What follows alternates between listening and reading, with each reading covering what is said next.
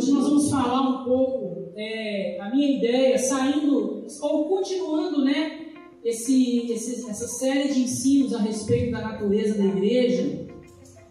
A, a proposta é que nós comecemos a falar agora mais sobre para onde a igreja está indo. A gente já falou de Gênesis, um monte de coisa, de histórias sobre Abraão e seu filho. Mas todas essas histórias, elas precedem algo que foi estabelecido por Deus desde a eternidade e que é um fim. Então, o primeiro conceito que eu quero trazer aqui hoje, e nós já falamos disso algumas vezes, é que a igreja não tem um fim em si mesmo. Pega isso, anota isso, porque eu não vou te pedir para mandar repetir, né? Mas é, grava isso no seu coração. Olha, a igreja não tem um fim em si mesmo. Não acabou no dia que você se converteu. Na verdade, começou para você naquele dia. Para Deus, começou na eternidade. Para Jesus, as Escrituras dizem que Deus, que o Cordeiro, foi imolado desde a eternidade. Então, o Cordeiro, é, o Filho de Deus no céu, ele já havia sido prometido ou sacrificado no desejo de Deus para a salvação da humanidade. Então, a gente precisa partir desse ponto, entender que as rotinas da igreja, elas são é, rotinas mesmo, é do domingo, é repetir orações, repetir falas, repetir canções. São essas coisas que a gente faz. Contribuir, alcançar alguém em missões, enviar alguém em missões, ajudar uma comunidade, é, para fazer trabalhos de assistencialismo, que eu considero trabalho, eu prefiro chamar de, de trabalhos missionários, mas existe algo que os nossos olhos ainda não contemplaram e é para esta dimensão que Deus está nos levando. Então, abre sua Bíblia comigo, 1 Coríntios, capítulo 11. É, é, engraçado porque a gente, a vida inteira, os, nós pastores, os pastores, abriram o texto de Coríntios 11 para falar da ceia, né? Na noite que o Senhor foi traído. E tem tanto segredo nesse texto. Até essa fala, na noite em que o Senhor foi traído, tem um segredo. Ele, aí, assim, na noite em que o Senhor foi traído, ele partiu o pão e disse. Ele, é, Paulo está falando, gente, ele estava partindo o pão para Judas. Então, por que, que às vezes a gente se examina e fala, ah, hoje não estou bom para tomar uma ceia, não? Se ele partiu o pão com aquele que o trairia. A questão está se nós conscientemente entendemos se nós estamos ou não na mesa por uma necessidade. Se você examinar a você mesmo e fala assim, nossa, hoje eu mereço tomar uma ceia, viu? Dobra o copo aí, Léo, põe duas doses para mim nesse sangue. Esse é o problema, é um problema sério o cara que acha que. Agora, quando nós nos examinamos o Senhor, eu tô, hoje eu estou precisando mais do que nunca. Isso é. Essa é a análise que Paulo nos pede. E tem vários é, segredos aqui escondidos, mas eu queria focar nessa passagem em que Jesus ele diz no versículo, Paulo diz no versículo 26, porque todas as vezes que comerdes deste pão e beberdes do cálice, proclamais a morte do Senhor até que ele venha. Vou ler novamente. Porque todas as vezes que comerdes desse pão e beberdes do cálice, proclamais a morte do Senhor até que Ele venha. Vamos fazer uma breve oração? Senhor Jesus, nós estamos diante da exposição das Escrituras. E como o Senhor mesmo nos diz, são elas que testificam, Senhor. Por isso nós te pedimos, Pai, que Teu Espírito nos guie na verdade aqui hoje. A Tua palavra nos diz que o Espírito nos seria enviado e Ele nos guiaria em toda a verdade. Pai, nós não queremos acumular informações hoje, pelo contrário, Pai. O excesso de informação está matando as pessoas, porque existem muitas conversas atravessadas. Nós queremos a verdade do Evangelho hoje. não uma verdade midiática, sensacionalista, mas uma verdade no nosso interior a respeito das Escrituras que testificam Em nome de Jesus, guia minha mente, guia minha boca. Pai, que a Sua palavra encontre no nosso coração hoje como uma terra boa, fofinha, preparada para te receber. Em nome de Jesus. Queria que a gente pensasse hoje a respeito de dessa fala de Paulo. Paulo, quando ele celebra a ceia, ele fala assim: olha, ele, ele reproduz a cena da última ceia que nós vamos ler aqui hoje.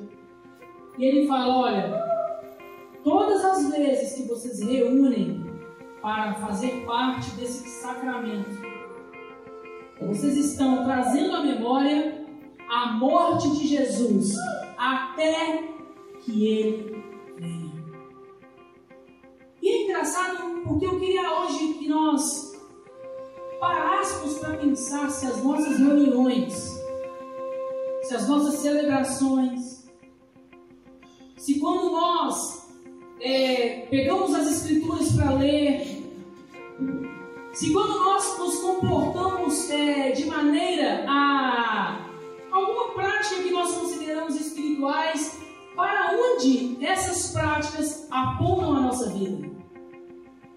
Na semana passada, quando nós falamos sobre adoração, é, eu me lembro de ter falado algo, eu, eu, eu, participei dessa fala quando eu disse que muitas vezes é, as nossas necessidades se tornaram o objeto da nossa adoração, ou o objetivo da nossa adoração. É por isso que quando alguém faz uma música que fala sobre as necessidades dos homens, elas têm mais lugar na vida da igreja do que falar sobre quem Deus é. E nós adoramos a Deus com essas canções e Deus se torna um ator coadjuvante daquela história e não um ator principal. O ator principal sou eu e é o mar que eu tenho que atravessar, é a cura que eu tenho que alcançar, ou a grandeza que eu preciso adquirir. E Deus é exatamente o que eu preciso para atingir os meus objetivos. O apóstolo Paulo, quando nós lemos o Coríntios 11, ele fala assim: a gente está com fome, come em casa. Porque o que nós estamos trazendo aqui é a memória de que ele morreu na cruz e o objetivo para o qual ele morreu é a sua vinda para apresentar todo o homem nele, perfeito em Deus, e fazer com que cada um desses homens se assentem com ele lá. É garantir na sua morte e na sua ressurreição de que os homens terão acesso ao Pai. Por isso as Escrituras dizem que não há outro mediador entre Deus e os homens a não ser Cristo Jesus. E muitas vezes, sabe quem são os mediadores da nossa relação com Deus? É a nossa dor, é a nossa necessidade, é o nosso vazio. E não Deus que pode preencher todas as coisas. E mesmo que Ele não preencha, Ele é. É legal quando nós vemos a resposta de Deus para Moisés. Moisés, fala que eu sou. Eu sou. Eu não preciso me explicar. Eu sou o único que eu, eu sou o único que é. Todas as coisas passaram a ser. Você lembra na criação? quando Deus sopra o espírito dele sobre o homem, o que que diz? O homem passou a ser alma vivente. A Ju passou a ser. O Dani passou a ser alguma coisa. Mas Deus é. Ele, ele não se tornou em algum Então, eu estou sentindo a necessidade de nós conversarmos um pouco a partir de hoje. Eu não vou entrar em questões escatológicas, mas nas próximas celebrações, sim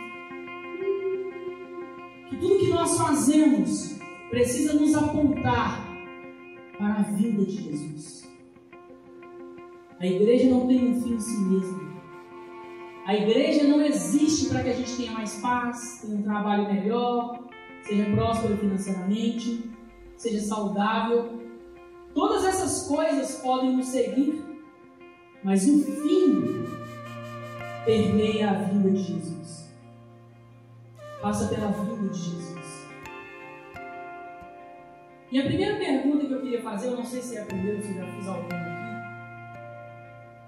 é o quanto da vida de Jesus está ocupando o nosso coração.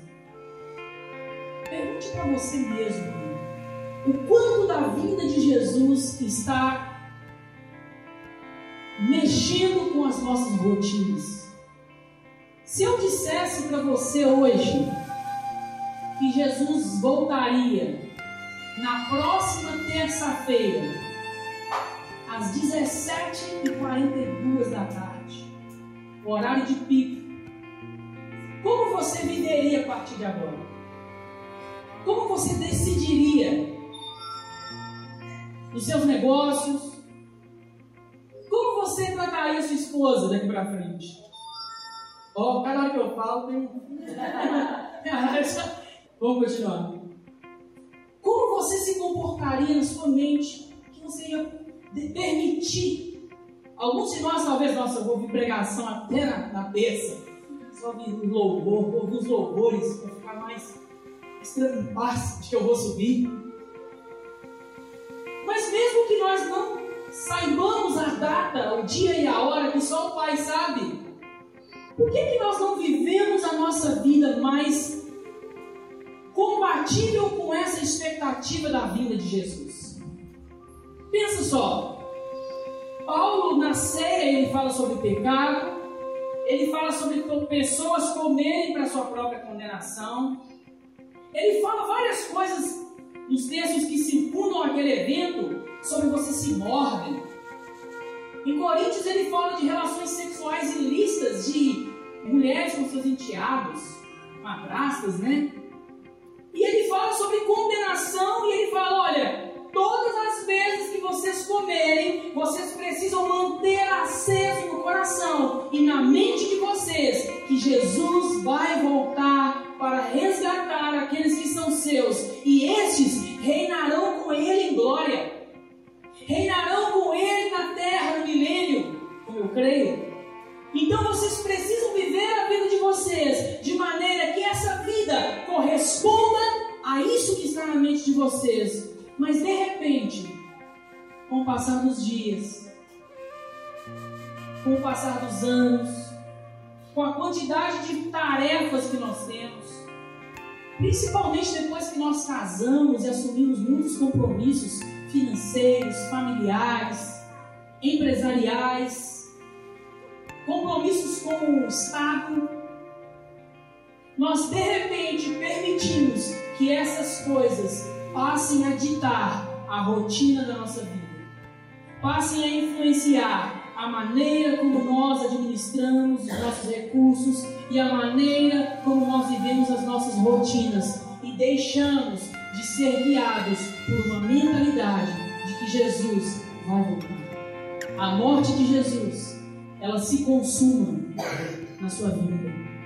A morte de Jesus não se consuma no seu arrebatamento. Entende? Ela acontece na cruz quando ele diz está, porque quando Jesus diz que está consumado, o que ele consumou ali foi a nossa salvação. Mas o projeto de Deus passa pela nossa salvação. Mas ele se consuma, sabe quando? Quando Jesus reina em uma terra renovada, novos céus e nova terra. E a igreja reina com ele, assim como Adão antes da queda. Por que então que isso não perder a nossa vida? Por que então que quando nós ceamos, não há tanto desejo assim em nosso coração pela vida de Jesus?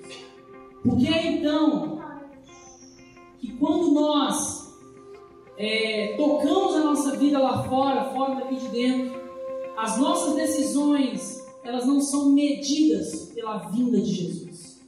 Nós precisamos falar sobre a vida de Jesus. Eu me lembro na década de 80 para 90, que saiu uma série de filmes, A Grande Tribulação, A Imagem da Besta. que fizeram os cinemas americanos, fez uma sequência de filmes, não sei se. Cara, aqueles filmes são épicos, né? E, gente, passava aquilo para velocidade, nego não dormiu, não, só. Depois veio deixar para trás, né? Eu não acredito no arrebatamento daquela maneira. Durante um tempo eu acreditei. Assombrado, eu me lembro quando eu era mais novo, é, eu e um irmão decidimos estudar o livro de Apocalipse de madrugada nas sextas-feiras na igreja. A gente ia para a igreja, orava, pedia que eu lá. A gente estava firme, a gente estava determinado a calcular o número da besta, cara. Tipo, nós vamos para a igreja, nós vamos orar e vamos estudar o livro de Apocalipse. E o negócio vai. A besta vai aparecer para nós lá. Falar com ela. Cara, era uma coisa assustadora, mano. Principalmente na hora de ir embora. Mas sabe uma coisa? Pelo menos naqueles dias, nós estávamos assim, queimando para que Deus nos levasse. Para que Jesus voltasse e nos levasse. A gente precisa pensar nisso, porque eu, eu, eu fui estudar um pouco o sentimento que Jesus teve que Paulo dissesse isso: olha, mantenham na memória de vocês aceso a vinda de Jesus. Eu queria que a gente lesse esse texto que está em Lucas capítulo 22. Vamos ler? Enquanto você abre, eu quero ler um texto que eu escrevi. Lucas capítulo 22. Vai falar exatamente dessa cena que Paulo diz assim: olha, na noite em que Jesus foi traído, ele tomou o pão e disse. Vai abrindo aí Lucas 22 enquanto eu leio.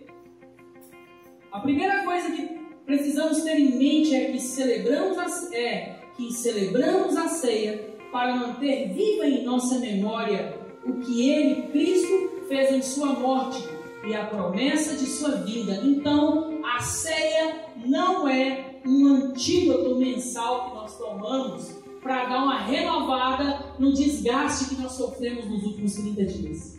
Nós poderíamos ceiar todas as semanas, ou todos os dias se quiséssemos. Eu ouvi o Bill Johnson dizer esses dias e eu pensei, poxa, vamos fazer isso. Só que o suco vale está um pouco caro, né? Mas ele fala assim: olha, eu sei todos os dias com a minha família.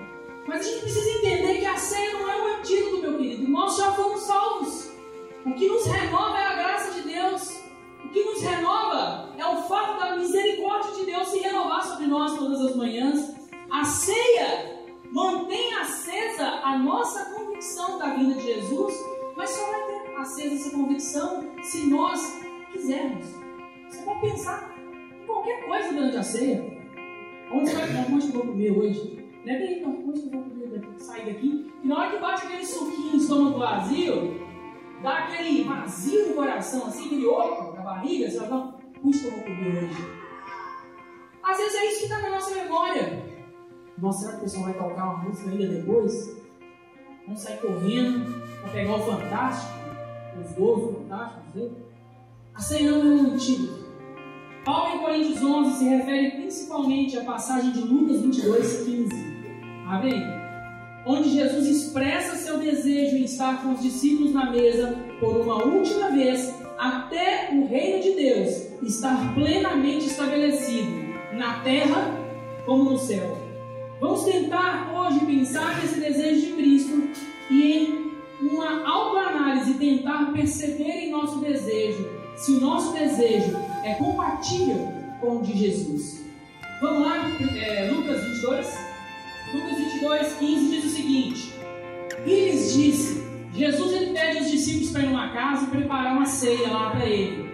Fala, fala com o dono da casa lá, onde que meu mestre vai ceiar hoje? O cara prepara, dá um espaço, uma mesa, eles preparam os, os mantimentos lá, os alimentos.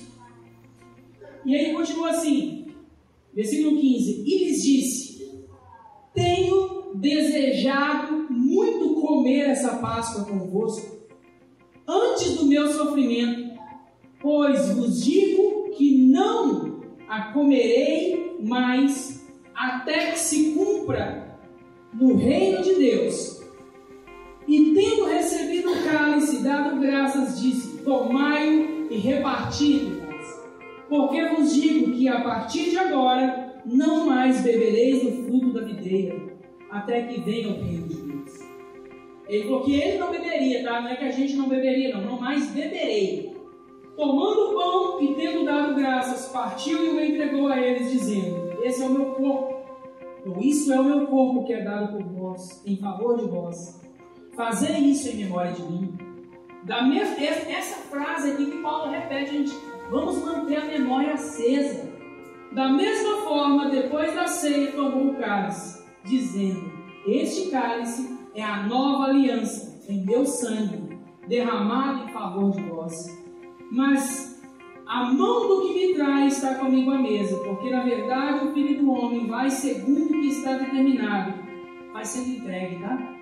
Mas ai do homem por quem ele é traído. Aí, tá bom? Queria que por uns minutos nós pensássemos aqui sobre o sentimento de alguém, 100% homem, que sabia que estaria fazendo a sua última refeição. Pensa nisso. Quem aqui não gosta de um bom documentário sobre pena de morte nos Estados Unidos e mostra o cara lá, o padre indo para eles confessar? E aí o cara tem direito a escolher a sua última refeição.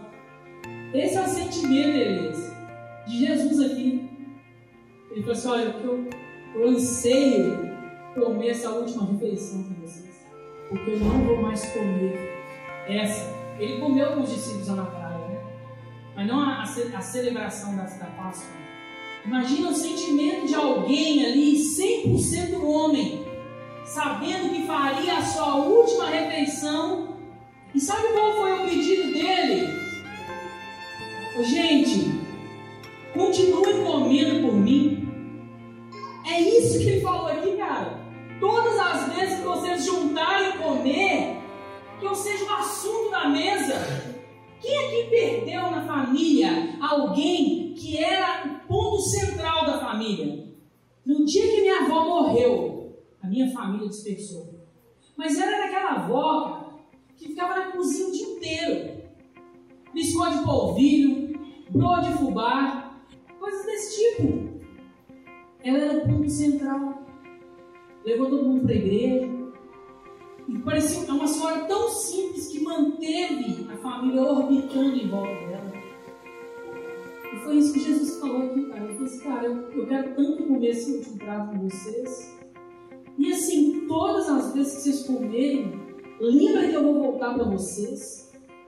O sentimento de Jesus nessa ceia, cara, é um, um misto de se manter firme e ele ainda está sendo forte o suficiente para consolar os seus irmãos. Jesus estava ali desejando comer, cheio de amor pelos discípulos, sabendo que os discípulos iam ficar expostos a serem devorados pela sociedade. Você já estudou como é foi a morte dos discípulos? Decapitados, esquartejados, crucificados, queimados. Jesus sabia, olha, na hora que eu sair, cara, eles vão vir em cima de vocês igual um leão. Mas todas as vezes que vocês comerem, mantenham na mente de vocês a certeza de que na hora que eu voltar, vocês vão ter uma casa pronta, um corpo glorificado e um lugar na mesa do Pai e reinar comigo em glória. Que isso permeie a mente de vocês.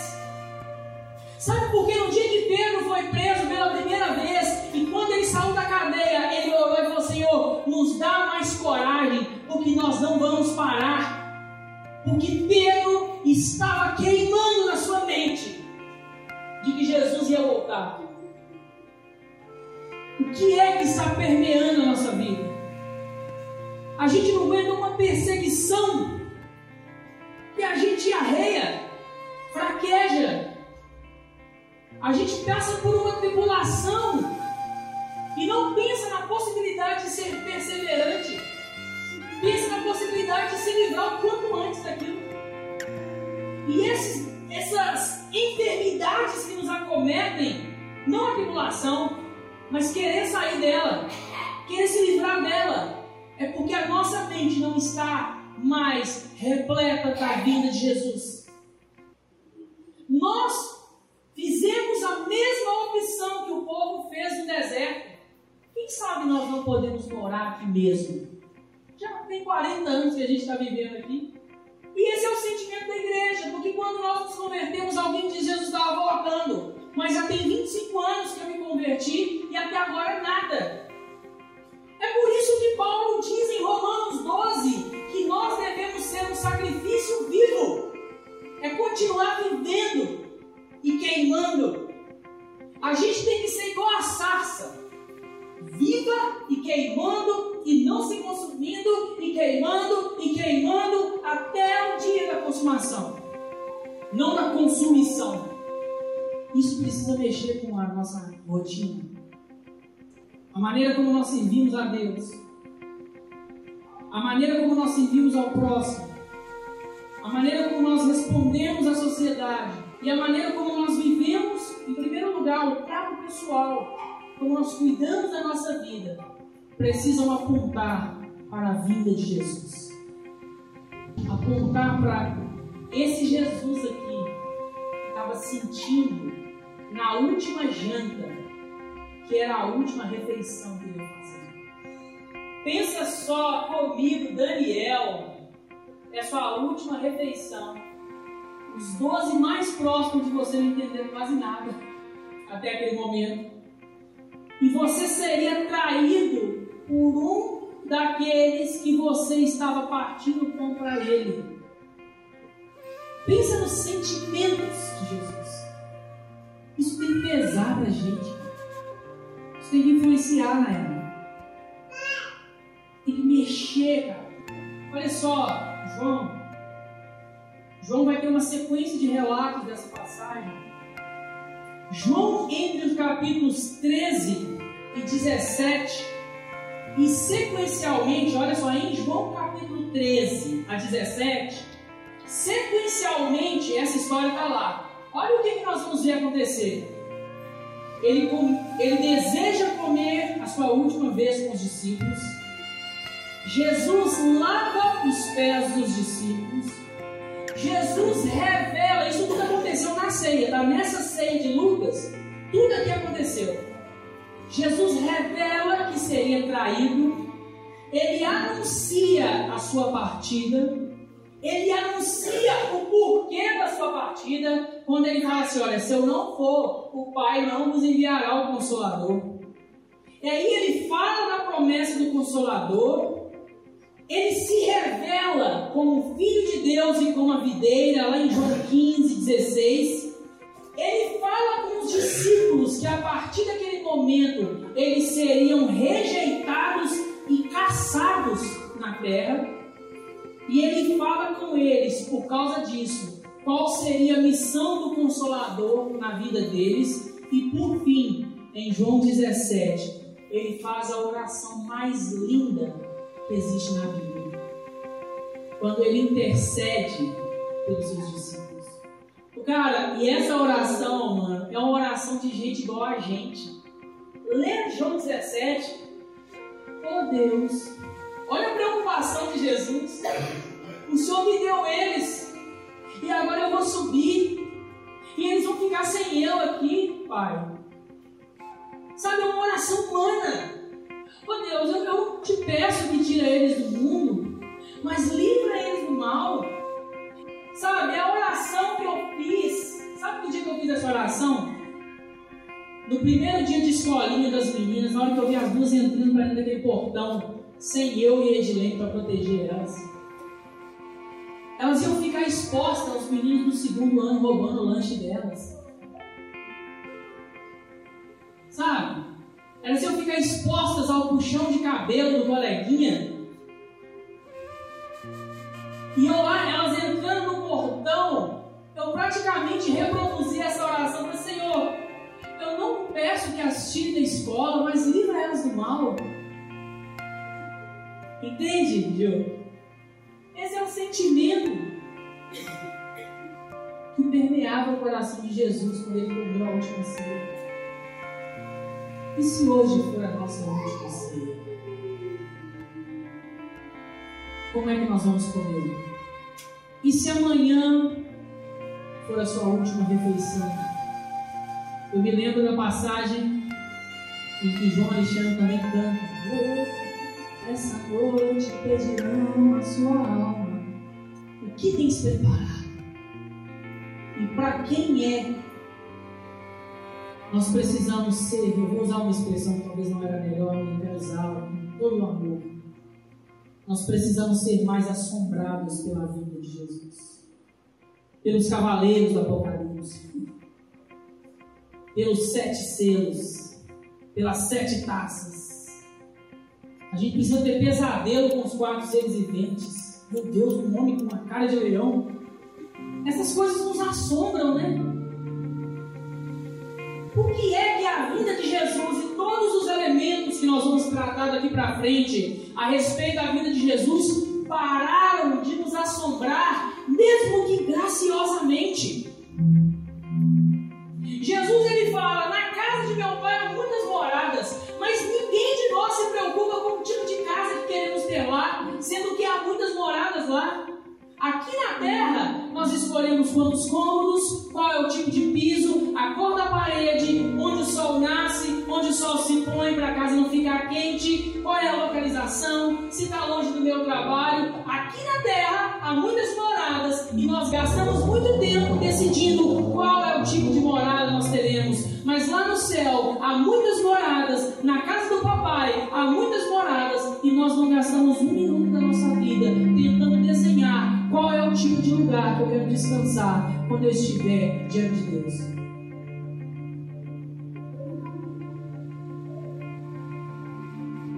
E sabe como é que nós definimos esse tipo de lugar? Nós definimos o tipo de lugar na medida que nós damos valor na vida terrena a esse lugar.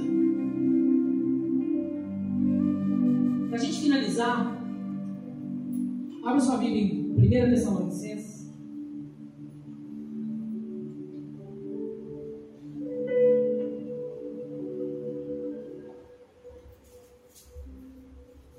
1 Tessalonicenses 4, enquanto você abre, quero falar de Jesus. Este é o zelo com que nós também devemos comer a ceia. Oh. oh, Espírito Santo de Deus. Espírito Santo de Deus, que o mundo não conhece, nós o conhecemos como Deus. Queremos trazer à memória aquilo que nos dá esperança.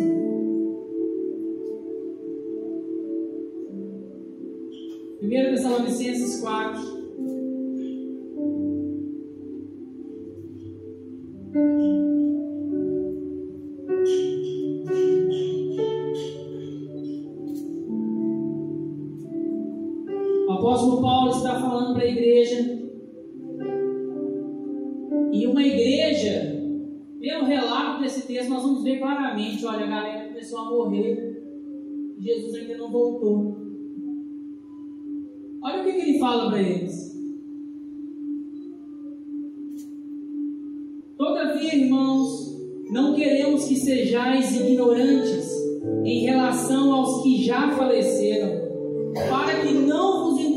Entristeçais como os outros que não têm esperança. Olha o que ele disse, gente. Gente, não sejam ignorantes em relação a quem já morreu, para que vocês não fiquem tristes como aqueles que já perderam a esperança. As pessoas estavam perdendo a esperança sobre a vida de Jesus. Porque se cremos que Jesus morreu e ressuscitou, também devemos crer que Deus, por meio de Jesus, vai trazer juntamente com Ele os que já faleceram afirmamos pela palavra do Senhor que nós, os que ficarmos vivos para a vinda do Senhor, de modo algum precederemos os que já faleceram, porque ouvida a voz do arcanjo e ressoada a trombeta de Deus, o próprio Senhor descerá do céu com grande brado, e os que morreram em Cristo ressuscitarão primeiro. Depois nós, os que estivermos vivos, seremos arrebatados com eles nas nuvens ao encontro do Senhor nos ares, e assim estaremos para sempre com o Senhor. Portanto, consolai-vos uns aos outros com essa palavra. Oh, cara do céu. Olha só isso que Paulo fala aqui. Gente, tem uma turma aí desanimando. Porque eles estão vendo as pessoas morrer e nada de Jesus voltar. E vocês precisam se consolar. Não tenham dúvida de que quem morreu, não perde a esperança, não. Porque quem morreu, no dia que o arcanjo tocar a trombeta, os mortos ressuscitarão primeiro